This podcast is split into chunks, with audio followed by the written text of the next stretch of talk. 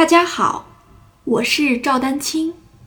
二零二二年二胡公益课已开启，获取公益课视频，请添加我的微信号 y i n y u e d a n q i n g，即音乐丹青的全拼小写字母。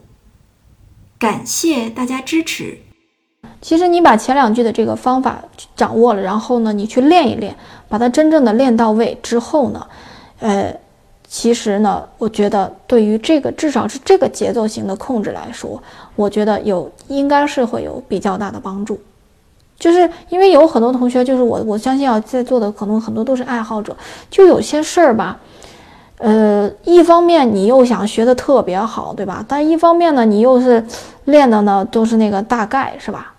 所以这两件事它本身就是矛盾的，对吧？你要想学的特别好的时候，我们就是必须把这些看似来看起来习以已经习以为常的东西，你已经就觉得这就是一级的这个内容啊，把它揪出来啊，把每一个环节揪出来做的再细致一些，这样你整体才能提高。这确实是需要需要花时间的，对吧？确实是需要花时间花精力，并且你还要知道方法，对吧？所以说，这就是需要有老师来来讲，不讲的话，那谁也不知道，啊，对吧？你所以就是说，这个呢，希望大家呢，就是多去练一练。然后呢，我们这节课的作业呢，就是这一条，就是我刚才拉的这两句就好，不用多练，啊，不用多练。我们这个公益课给大家讲的更多的是一种方法，嗯，大家先去体会了。可能你自己练习的过程当中还有问题，那我们下节课结合作业再来讲。